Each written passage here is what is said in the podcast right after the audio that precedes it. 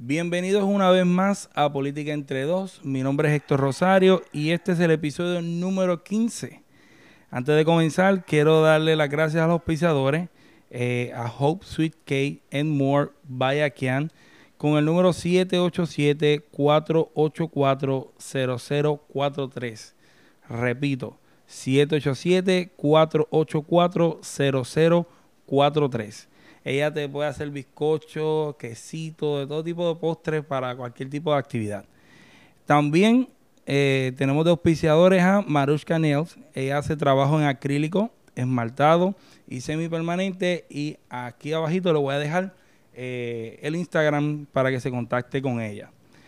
También les informo que mi novela Más allá del mar eh, está disponible en formato digital y está disponible en formato libro como tal, en papel, eh, a través de Amazon. Y si desea contactarme a través del Facebook de Más allá del mar, también lo puede hacer. Y yo pues con gusto coordinamos y lo que hacemos es que le llevamos la novela.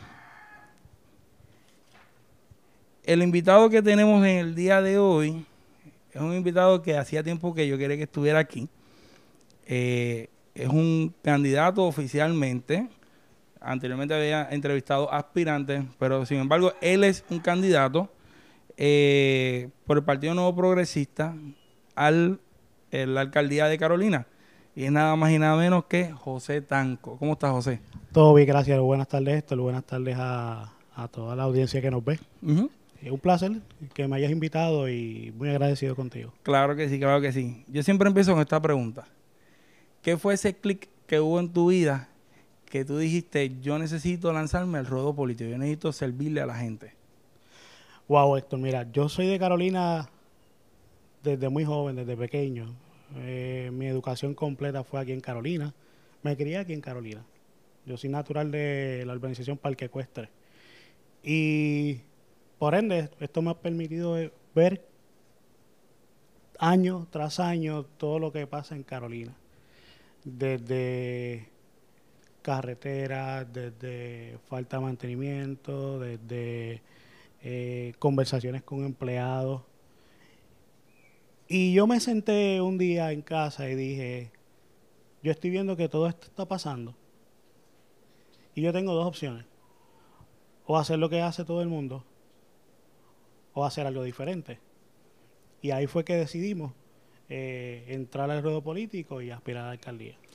¿Cómo fue esa niñez de Tanco? Pues mira, no me puedo quejar. Eh, yo soy hijo de hijo y nieto de, veteranos. Mamá fue, mami es una ama de casa.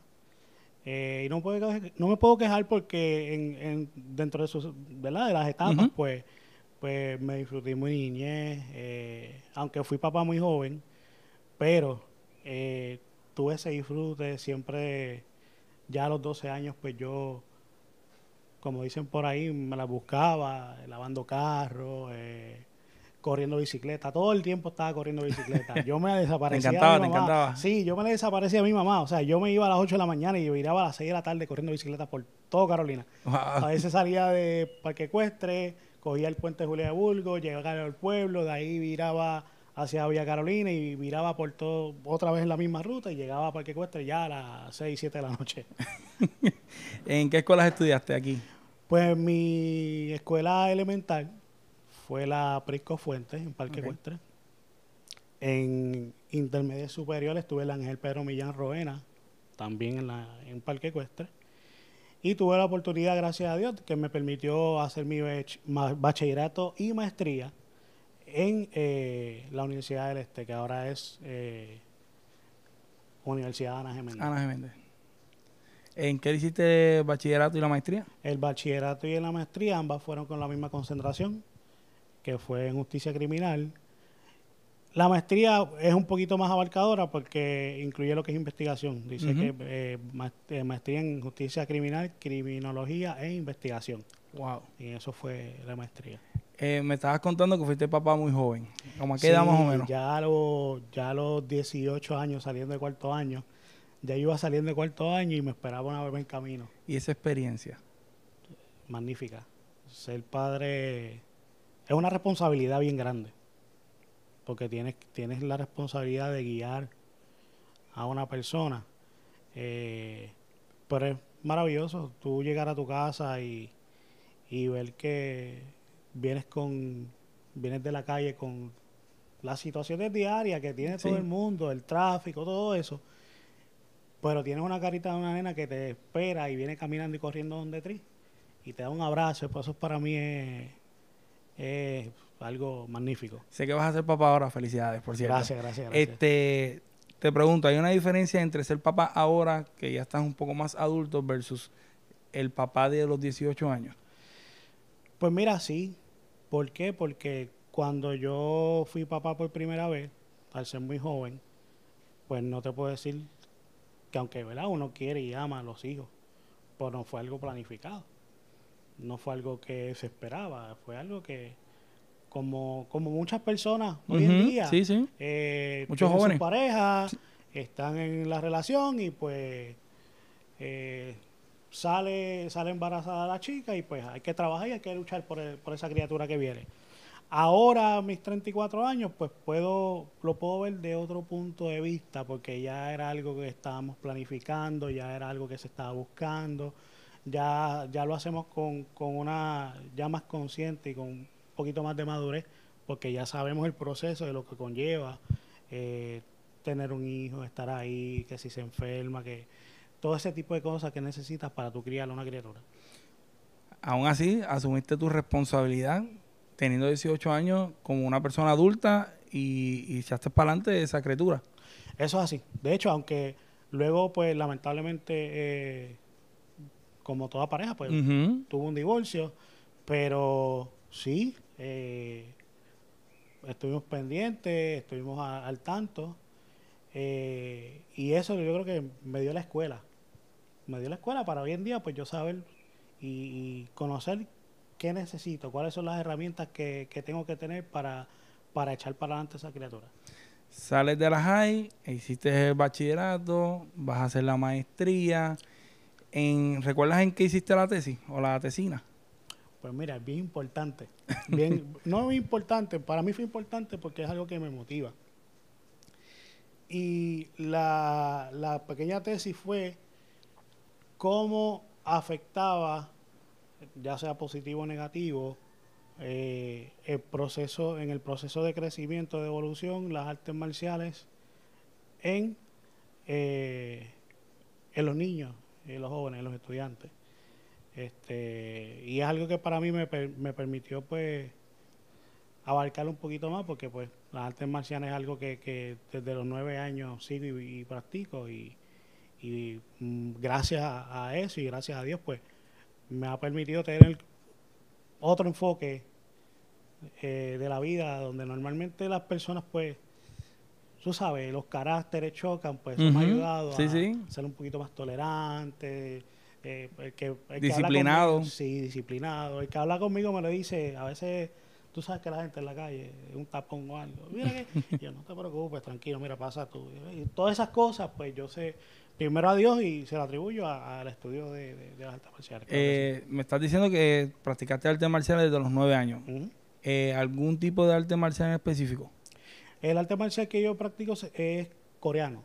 El Es coreano. La rama coreana es un arte marcial tradicional coreano, eh, fundado en 1945 por el gran manto Won Ki, que si nos podemos hablar ahora, vamos a estar, muchachos, años podemos estar hablando de este arte marcial, porque aparte de lo que son puños y patadas y todo este tipo de cosas, pues tiene una filosofía bien rica y una, una manera de, de- de- vida bien, bien rica y bien, bien, bien interesante. Aparte de ese tipo de arte marcial, ¿has practicado otro? Como tal, eh, fuertemente no. Sí, como todo muchacho, pues me pasaba jugando baloncesto en la calle. Pelota no fui muy pelotero, este, pero sí el baloncesto. Y el, pues yo le digo el ciclismo porque estaba todo el día cuando, cuando nene en la, en la bicicleta montado.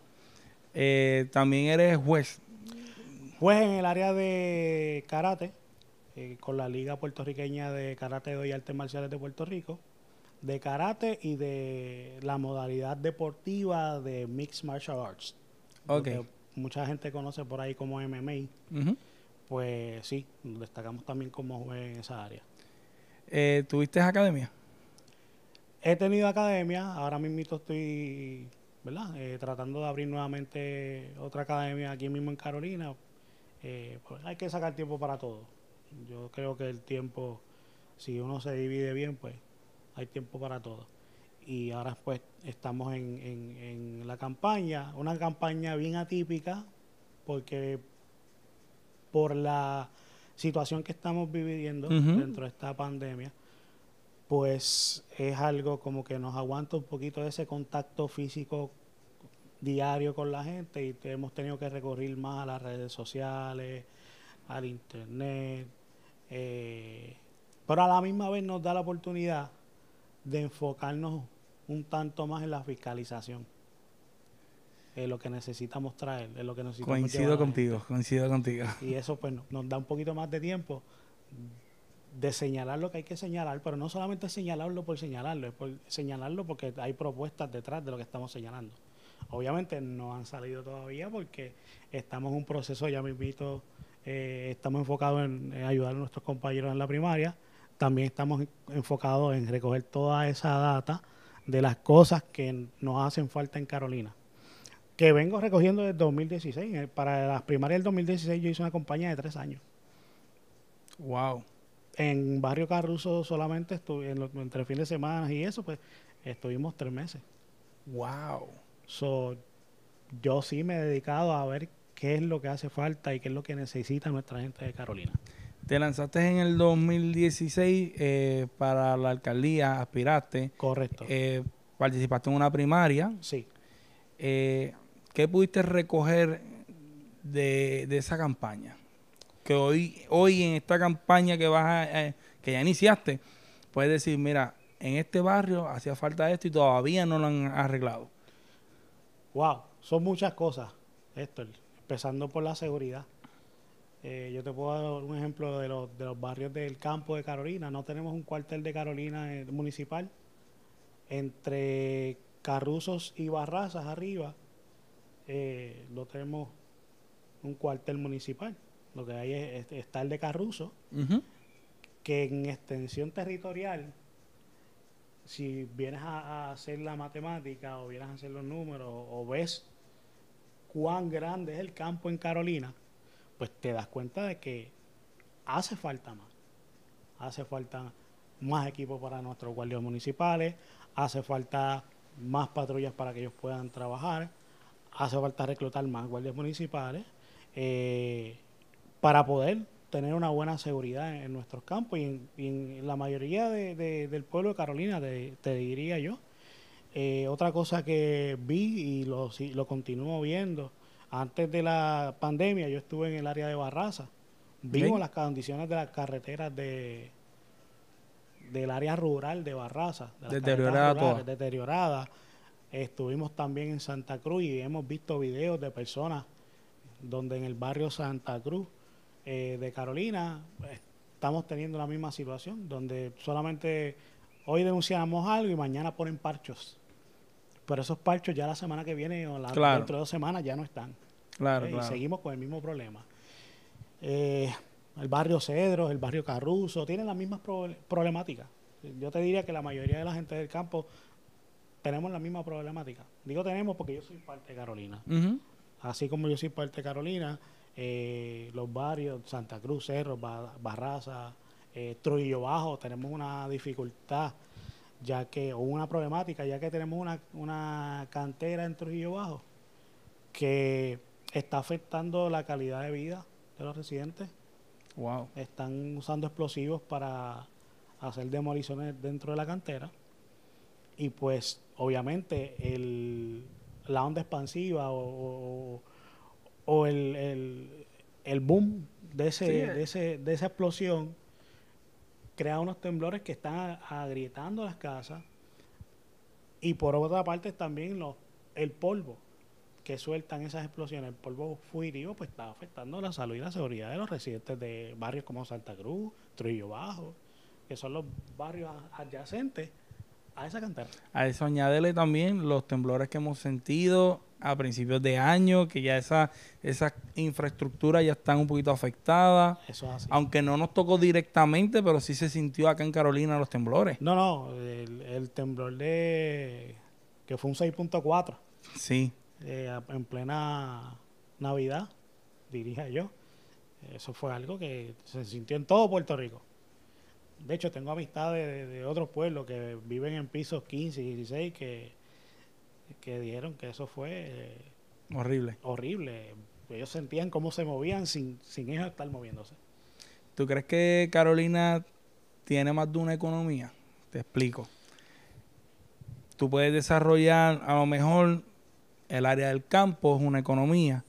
Tú tienes el, el área de la ciudad, que es otra economía, y tú tienes el área de la costa, que yo lo considero como una tercera economía.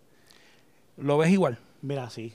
Yo entiendo que en Carolina tenemos la oportunidad de crear eh, economías múltiples, dándole la oportunidad a este pequeño y mediano comerciante que bien quiere tomar y poner su carrito de hot dog, a hacer sus pinchos, para buscarse su sustento diario. Claro.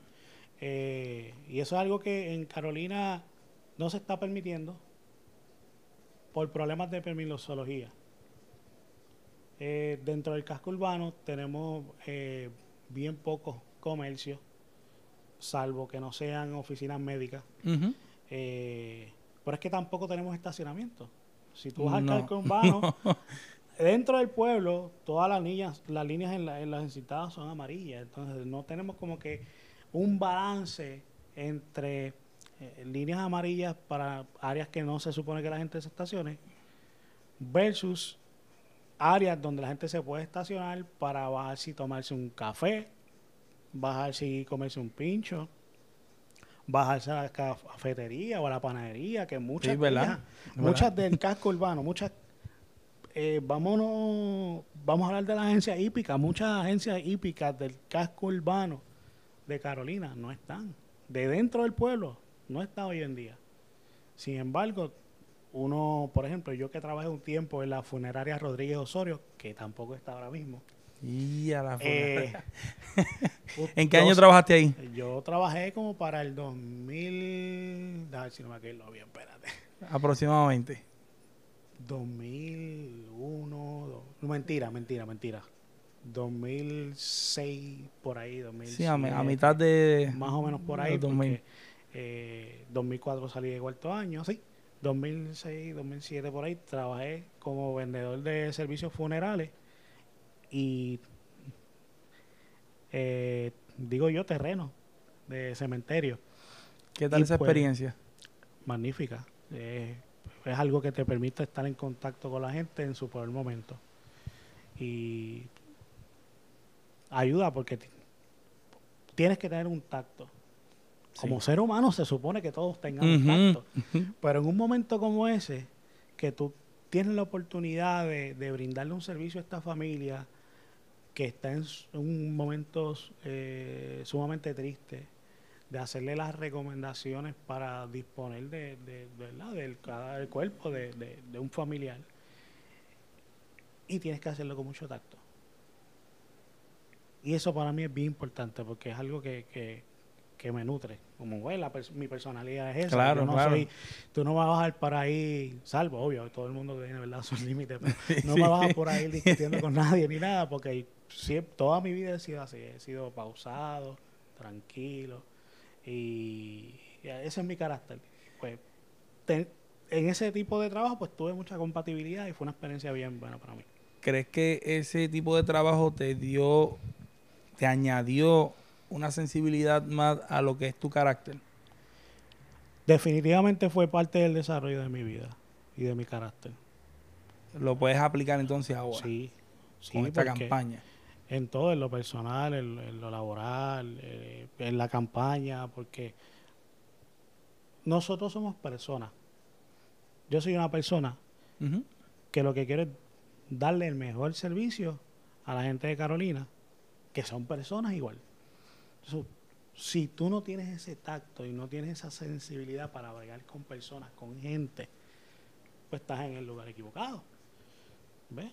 O sea, un alcalde para mí, un alcalde, y por eso yo admiro y siempre admiraré, a- admiraré a alcaldes como José Chemo Soto, como Edwin Rivera Sierra La Morao, Ujú. que, que era alcalde de Cataño, que son gente de pueblo, son gente que usted lo iba a buscar a la alcaldía y la secretaria le, le decía, no está, pero no es que no está porque no está disponible, es que no está porque está jugando dominos con la gente del pueblo Claro. O en la agencia hípica con la gente del pueblo, pero no solamente porque están compartiendo con el pueblo, es que están recogiendo el, el insumo de la gente que, que es lo que nosotros necesitamos. Y eso para mí es lo más importante. Están estudiando a su gente. Exacto. Es un, es un, es un total estudio sociológico. Y, es- y estás haciéndolo de primera mano. No es que alguien te lo dijo, ni el asesor tal te lo dijo. No, que no son No. alcaldes de oficina, son No. alcaldes de, de estar acá en el terreno. con la gente. Yo no, yo no me visualizo. Es más, si Dios me permite estar, que con el favor de Dios, será así Dios mediante, este 3 de noviembre vamos a estar ganando eh, la alcaldía de Carolina.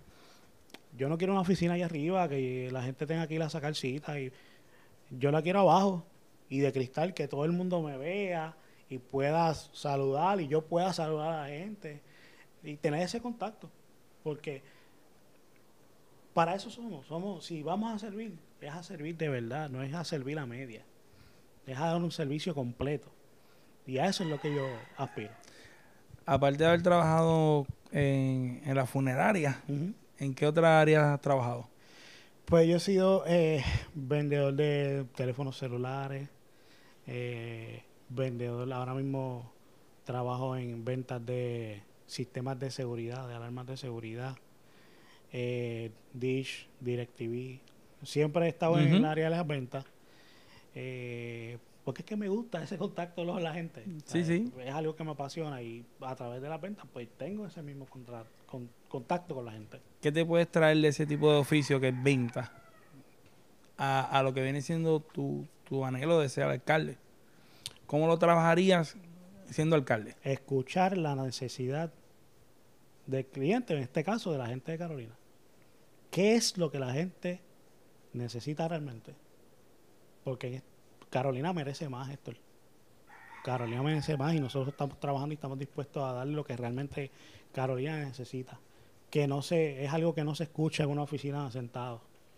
Algo que se escucha estando con la gente. Y eso es lo que me ha ayudado a, a tratar de, de- porque hay como le dije como te dije ahorita hay muchas personalidades hay muchas personas que son bien ecuánimes y tú le dices hola y tardan cinco segundos en decirte hola Sí, sí. por eso es su personalidad ¿eh? entonces tú poder entender eso tú poder eh, desarrollar la habilidad de cómo, cómo, cómo llegarle a todo este tipo de personalidades pues es algo que me ha ayudado y es algo que, que me apasiona hacer ¿Crees que el desarrollo de Carolina se detuvo? está detenido. Está detenido. ¿Por qué está detenido? Porque en todo pueblo, en todo pueblo, hablando ahorita de las economías, Ujú. una de, las de lo que más desarrolla un pueblo es el pequeño comerciante. Sí, ¿verdad? Vete a Río Piedras, por ejemplo, a San Juan. Tú tienes una plaza con muchos comerciantes. ¿Qué estás haciendo con los pequeños comerciantes? Usted le está dando un taller a ese pequeño comerciante. Pero ese pequeño comerciante está ayudando a la economía. ¿Cómo? Bien sencillo, está contratando, está dando empleo, está haciéndole el servicio más accesible a la gente a que vaya y consuma su negocio. Si yo tengo aquí una panadería en la esquina de, por ejemplo, Vamos salgo allá. a la alcaldía, Ok. sabes que hay un parking frente a la alcaldía. Sí. Y ahí había una, una cafetería, perfecto. Más adelante, solamente ahora, lo que queda es el Taco Bell y una pequeña una- un pequeño restaurante. Eso es lo que hay, el Taco Maker y un restaurante. Después está el supermercado Pueblo Nuevo. Lo que más hay ahí. Sí, sí, que los empleados se van a cansar de comer taco y ahí Y no tienes otras opciones. No, y no hay, de- no hay diversidad económica, no hay diversidad comercial. claro, claro, no hay competencia tampoco. No hay competencia. Entonces, u- nos, sabemos que lo que trae las mejores ofertas en todo mercado es la competencia. Eso es lo que nosotros necesitamos darle a nuestra gente. ¿Ve? Que nuestra gente tenga esa, en Carolina, tenga esa, es, ese menú de opciones, de que yo quiero hoy almorzarme, y, y lo estoy diciendo de manera eh, No, no, literal, claro. Pero sí te- eso tiene un efecto grande en la economía de un pueblo. Sí, hoy quiero comer el italiano, mañana quiero comer el chino, mañana quiero comer el japonés. Exactamente. Pero eh, eso, eso a su vez ayuda a que el comercio siga fluyendo. Y si el comercio sigue fluyendo, la economía de un pueblo sigue flu- fluyendo. Entonces, tenemos unas patentes municipales que se van agrandando. Tenemos un ingreso al municipio que se va agrandando. Por ende, al tener ese ingreso ese municipio, pues entonces yo puedo brindarle mejores equipos a nuestros empleados de, por ejemplo, ma- manejo de emergencia, desperdicio sólido. Le podemos tener unas mejores facilidades con sus baños, con sus fuentes de agua, con su equipo, su- sus troces al día. ¿Por qué? Porque hay un buen recaudo. Actualmente no lo tienen así. Yo he tenido mucho contacto con muchos, eh, varios empleados municipales. No digo nombres, Ujú. no digo eh, Departamento. departamento, porque obviamente los quiero proteger, porque aquí en Carolina es un secreto a voces que empleado que no esté con el alcalde o empleado que no favorezca al Partido Popular Democrático es un empleado sancionado, es un empleado perseguido. ¿ve? Y por eso, pues yo quiero, los protejo. Sé cuáles son sus preocupaciones. Algo tan básico como no tener una fuente de agua, unos buenos baños Wow. en su área de trabajo, una buena cocinita para ellos poder... Hay áreas en el municipio de Carolina que no tienen esas facilidades. En pleno siglo XXI, en un municipio como Carolina, que se nutre económicamente, le falta, pero le- se nutre económicamente de muchas megatiendas. Aquí en Carolina, en cada esquina hay un Walgreens y un CVS. O sea, así. O sea, así. ¿Cómo tú me vas a explicar que tú tienes unos ingresos, miles de dólares en ingresos, millones de dólares en ingresos, y tienes a tus empleados en, en unas condiciones no merecidas? En cuanto al turismo, ¿qué usted cree de, de, de Carolina? ¿Está, ¿Ha estado bien o ha estado mal? ¿Ha Puede bajado los últimos años? Puede mejorar, puede, ¿Puede mejorar, mejorar? mucho. Hay muchos proyectos que se pueden mejorar. eh, esta área de, de la Avenida Isla Verde, hay muchas áreas que se pueden mejorar. Por ejemplo, podemos establecer un, un sistema de transportación a nivel de ciclismo. Que eso es algo que a lo mejor habrá una que otra compañía privada que se dedica a eso. Claro. Pero el municipio, de parte de, de- como servicio municipal, pues no lo hay. Y en esa área de Isla Verde, en vez de usted estar an- andar en su carro y coger a veces tapones, Ujú. usted se va con su familia, se monta en una bicicleta y pasea por Isla Verde y puede llegar hasta Piñones Claro, y claro. miras para atrás y, y le damos ese toque familiar al turismo. Como eso y muchas cosas que podemos seguir Me mencionaste la de seguridad, me mencionaste, acabamos de hablar de, tu- eh, de turismo. Eh, ¿Cómo tú harías esa conexión de las tres economías? Como la te estaba explicando. Es bien sencillo. Una vez usted tiene un plan económico donde tú tienes tres economías corriendo, la economía del, del, Del campo, del campo, la economía de aquí de- del, Del casco, urbano. y la economía del área turística, es cuestión de, de promoción. Yo como vendedor, yo sé que lo que no se promociona no se vende no se vende, eso es verdad. si yo no promociono un servicio que yo tengo como municipio, pues la gente no va a saber que lo tiene.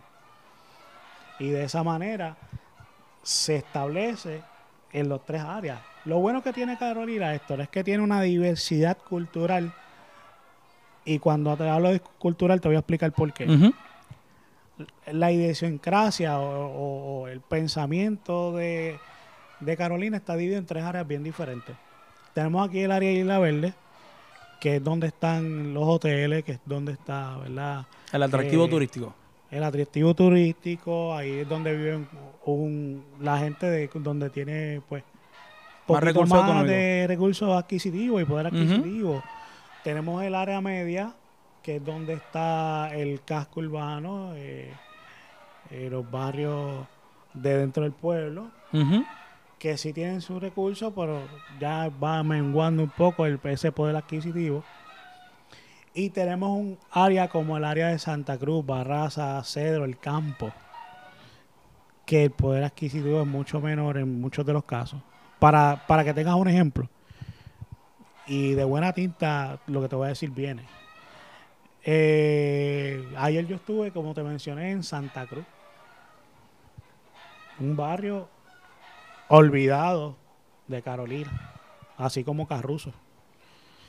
Eh, y hoy, en el 2020, yo me percaté y pudimos ver de que todavía hay casas con toldos de FEMA desde María. Wow. En Carolina, te estoy hablando de Carolina, no te estoy hablando de a lo mejor un pueblo, un pueblito más pequeño como lo hizo. Carolina es un pueblo que tiene mucho más ingresos que un pueblo como lo hizo. perdón. Pero en Carolina tengo viviendas que todavía tienen toldos de FEMA. Entonces, de estas casas que tienen toldos de FEMA, hemos hablado con con familias que han ido a la oficina de servicios al ciudadano en Carolina y qué es lo que le dicen. No tenemos fondos. Un municipio tan grande como este. Un municipio tan grande eh, como Un municipio tan próspero como este, en un momento estuvo bien próspero. Exacto. O sea, no, no por menospreciar, pero José Aponte de la Torre tenía Carolina bien en su momento. Mira, eh, José Ponte de la Torre entrega al municipio de Carolina con un superávit. Un excelente administrador. Pues para, para uno dejar un superávit. Es, del partido contrario, pero yo te puedo decir que, por ejemplo, la Escuela de los Deportes de Carolina, cuando él estaba y la fundó, pues era la Escuela de Deportes. Ahora, Llevamos 12 años con José Carlos Aponte Almán, que es el hijo. De esos 12 años se ha visto en lo que es el presupuesto, se ha hablado mucho de presupuestos balanceados. No superávit, presupuestos balanceados.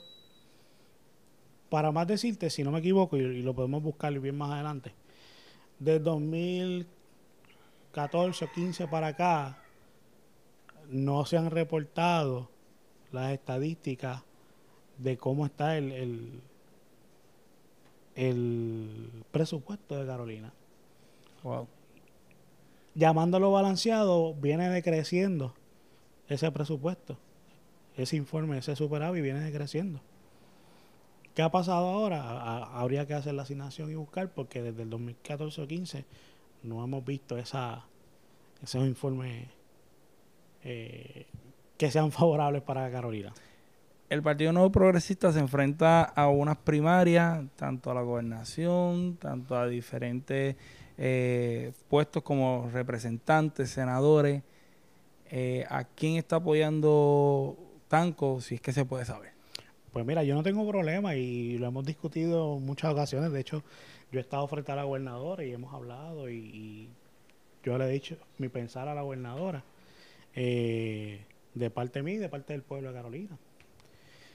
Yo te voy a decir la realidad y es que nosotros necesitamos un líder, primero que sea estadista, que luche porque mis hijos, mis nietos tengan los mismos beneficios que yo tuve cuando estudié en la universidad y hice mi, carrera universitaria.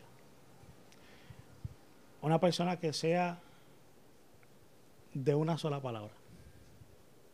No que hoy me diga que voy para Mayagüez y mañana me diga que voy para Ponce. Una persona consistente. Una persona que me ha demostrado que desde el principio que hizo el compromiso conmigo y con la gente de Carolina lo ha mantenido, que durante la pandemia ha mantenido comunicación con nosotros, que somos la gente, que somos el pueblo, que, somos, en, mi caso como candidato, que somos los que representamos a todo un municipio, a todo un partido en Carolina. Y pues esta persona que se ha mantenido firme con nosotros, que cada vez que nosotros necesitamos algo, hacemos una, llamada a su grupo de trabajo, nunca ha habido un no. Y esta persona se llama el licenciado Pedro Pierluisi. Ok. Yo tengo que ser comprometido y tener palabra, porque si algo me enseñó mi papá, es que lo más valioso que tiene un hombre es su palabra. Cuando digo hombre, hablo de persona, no género, hombre y mujer. Y es, es algo que me ha demostrado el licenciado Pedro Pierluisi que tiene. Aparte de su humildad, tiene un carácter, porque hay que tenerlo como líder. Pero es una persona humilde, accesible. Y, y es la persona a la cual como mismo está apoyando a mí y a Carolina, yo los estoy apoyando a él para las primarias. Así que exhorta a, lo- a los a, a participar en las primarias. A participar en las primarias de este 9 de agosto y que le demos la oportunidad y el voto a esta persona, a este candidato que es el licenciado Pedro Pierluisi, que ha demostrado a través de toda su vida tener la capacidad. De hecho, los cuatro días que estuvo como el gobernador hubo calma en el pueblo acá, a nivel de, todo Puerto Rico.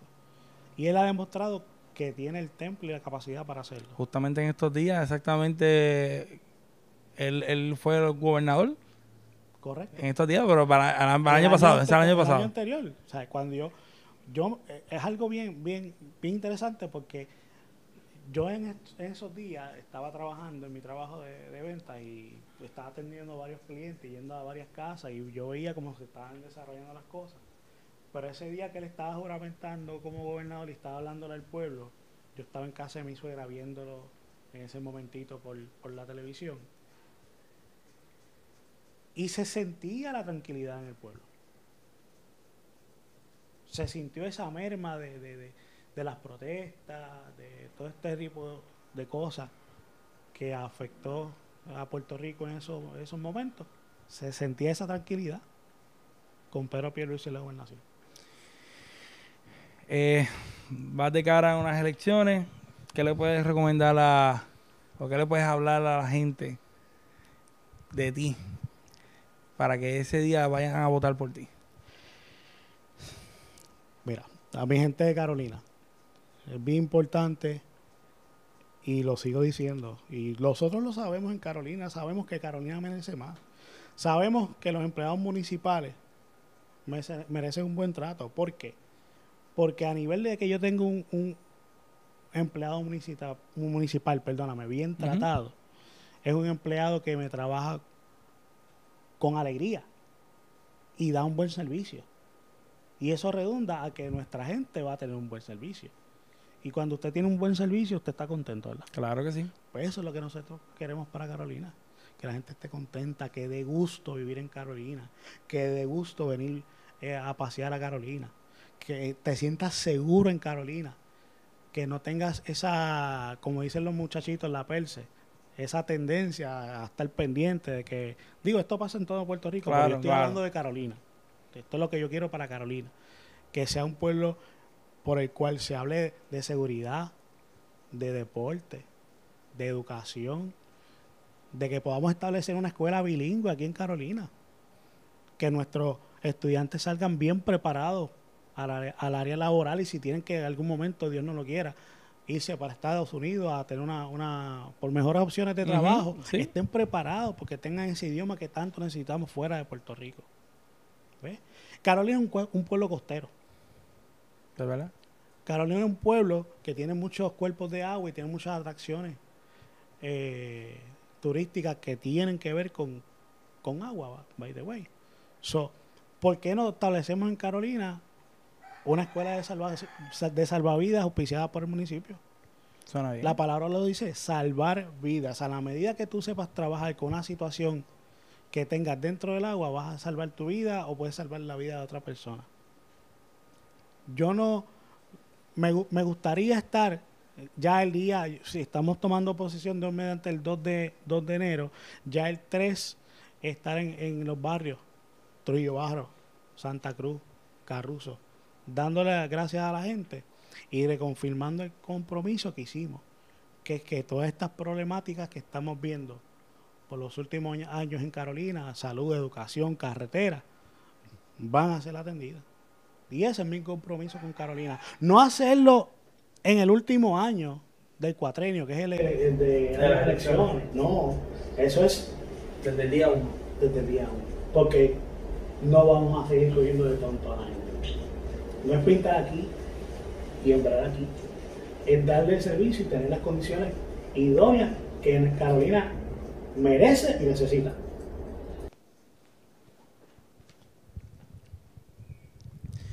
Como última pregunta, ¿qué les recomienda a esos jóvenes o esas personas que desean en algún momento aspirar a un cargo público? Mi recomendación es que tengan los pies en la tierra, que escuchen lo que la gente necesita, lo que la gente quiere. Eh, como te dije, mi aspiración no sale de que nadie me vino a buscar, ni me dio dinero, ni nada, para que yo corriera mi aspiración nace y mi candidatura nace de una preocupación genuina, porque es lo que yo estaba, lo que yo estoy viviendo en Carolina toda mi vida. Eh, si usted eh, quiere aspirar a un puesto político, tenga en mente los políticos de antes, que lo que querían era servir. De hecho, la palabra lo dice, servidor público. ¿Verdad? un alcalde, un representante, un senador, un servidor público. Yo admiro, como te dije, los alcaldes ahorita, admiro también a una persona como el senador Gregorio Matías, que viene de abajo, viene de, de, ser policía, de ser un servidor público. Trae todas esas preocupaciones que traen los servidores públicos y que el pueblo trae también. Y mi, mi inspiración y mi guía, yo te diría, ¿Qué es eso? El servirle a la gente. Eh, yo sé que hay mucha gente que, que no son religiosos, hay mucha gente que sí, pero yo, eh, el que está llamando a servir, es a servir, no a ser servido. así? Por eso te hablé de, de, estar con la gente, de hacer ese estudio, porque realmente algunos lo pueden criticar, pero eso es lo que necesitamos. Porque si en el caso eh, tuyo, en tu pueblo, Río Grande. Río Grande, si tú vas donde el alcalde y el alcalde no te atiende, o vas a sacar una cita y nunca te dan una cita con el alcalde, pues entonces con quién tú puedes contar. Y yo respeto esta frase de los políticos. Cuento contigo, eso yo lo respeto. Pero yo quiero hacerlo de otra manera. Yo quiero que la gente cuente conmigo porque yo soy parte de la gente. Yo soy como cualquier hijo de vecino, soy cualquier hijo de vecino ahora mismo, que lo que quiero es hacerle un bien y trabajar por mi gente de Carolina. Eh, comparte tus redes sociales. Me pueden conseguir tanto en Facebook como en Twitter como José M. Tanco Corrido. Y en Twitter me consiguen como Tanco 2020. Repito, Facebook e Instagram, perdóname, José M. Tanco Corrido y Twitter como Tanco 2020. Ahí pueden ver todo lo que estamos haciendo, videos de, la fiscalización que estamos haciendo en Carolina, de las visitas a los barrios, eh, videos que mucha gente con mucho cariño me ha regalado, promocionalmente, eh, entrevistas que he tenido como en como esta, como en Jugando Pelotadura. Sí, esa la vi. Que estuvimos allí, gracias a Dios, fuimos invitados. Este, y ahí nos pueden conseguir, aquí pueden seguirnos y ver todo lo que estamos haciendo. Bueno, Tanco, muchísimas gracias. Te deseo el mayor de los éxitos. Sigue trabajando hacia adelante por Carolina, porque yo sé que tiene ese espíritu por, por trabajar por cada uno de los carolinenses. Eh, yo soy carolinense, nacido aquí. y yo soy adoptado allá en Río Grande, pero mi corazón se queda allá en Río Grande. Perfecto. Gracias a ti, Héctor, gracias por la oportunidad, gracias por llegar, hacernos, darnos la oportunidad de llegar a tu gente de, de tu página de YouTube y a la misma vez pues llegar a toda la gente que, nos va a estar viendo y con, el favor de Dios pues ese, ese noviembre vamos a estar sacando la cara por el pueblo de Carolina y siendo electos por la gente de Carolina como próximo alcalde. Nada, a mí me pueden conseguir a través de Facebook como Héctor Javier Rosario. También me pueden conseguir como Héctor Rosario en Anchor, que lo pueden escuchar esta entrevista y todas las anteriores en formato, en formato audio. Eh, y también estoy en Spotify, me puedes buscar en Apple, me puedes buscar en casi todas las plataformas de podcast audio y esta entrevista en YouTube. Lo importante es que después si le gustó este, esta entrevista, usted lo comparte, usted se suscriba al canal y pueda ver esta y otras entrevistas porque a la hora de votar usted necesita estar preparado y tiene que estar educado para hacer la mejor elección. Así que nos vemos, nos vemos hasta la próxima. Bye bye.